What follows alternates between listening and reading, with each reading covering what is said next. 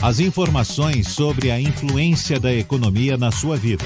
Com o jornalista e economista Armando Avena. Falando de economia. As medidas adotadas pelo governo federal para enfrentar o coronavírus estão no caminho certo.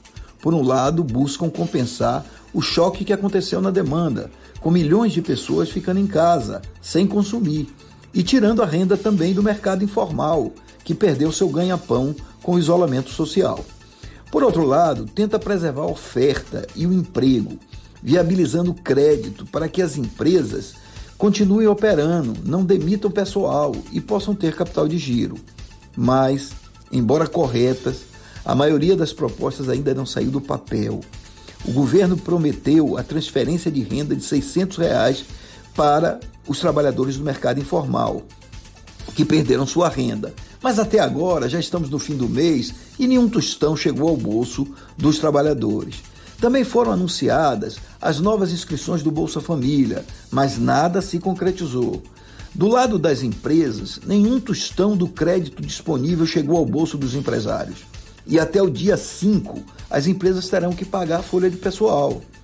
A linha de crédito para cobrir a folha de pessoal por dois meses, que é fundamental para evitar o desemprego em massa, precisa ser agilizada.